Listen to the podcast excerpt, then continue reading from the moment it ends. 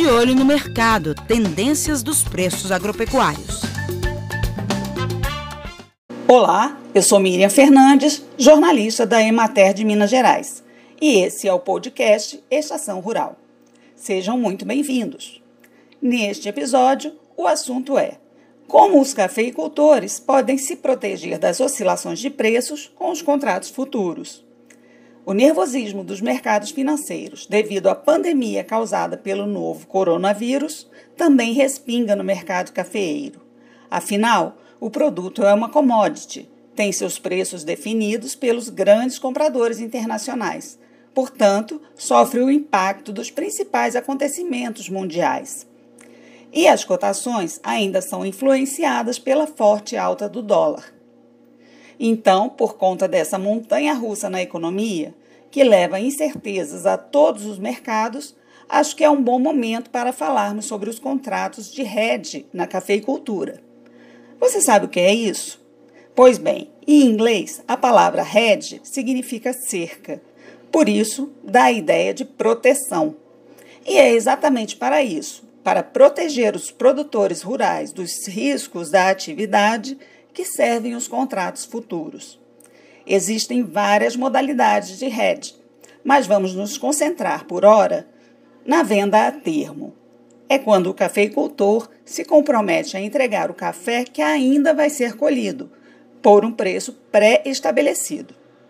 A seguir, na entrevista que fiz com o coordenador estadual de cafeicultura da Emater de Minas, Bernardino Canguçu, ele comenta sobre os estoques mundiais de café e também explica mais sobre como funciona essa proteção.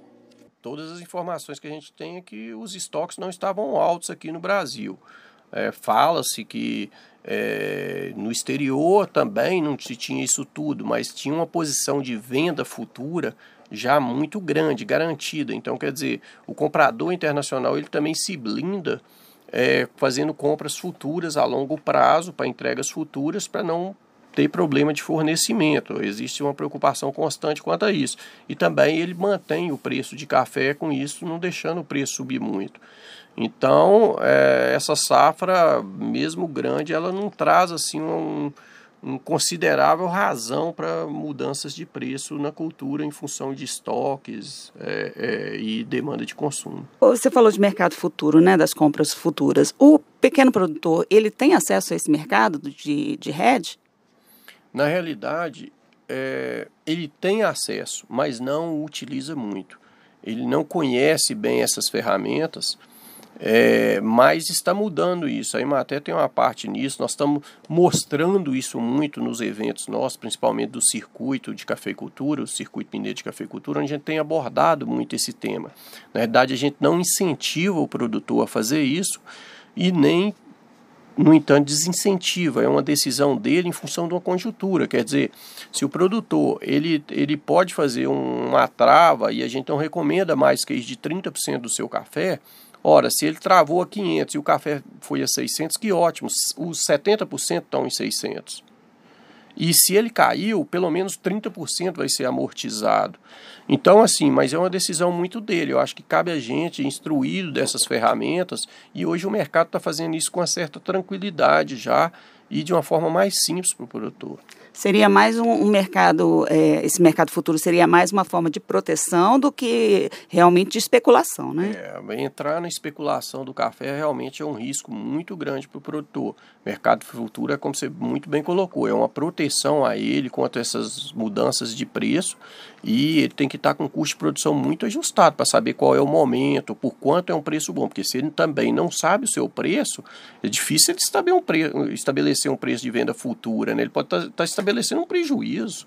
Então, assim, é parte do princípio, conhecer o custo de produção, para segundo, para tomar uma decisão de futuro ou não e qual percentual. Vamos agora às cotações do café arábica, registradas entre 19 e 25 de março nas principais regiões produtoras de Minas Gerais. Na Zona da Mata, foram registradas as maiores oscilações. A saca de 60 quilos foi negociada entre 450 e 600 reais.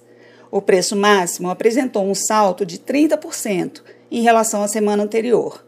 No sul de Minas, a saca do Arábica registrou alta, embora em ritmo menor, com negócios entre 540 e 580 reais.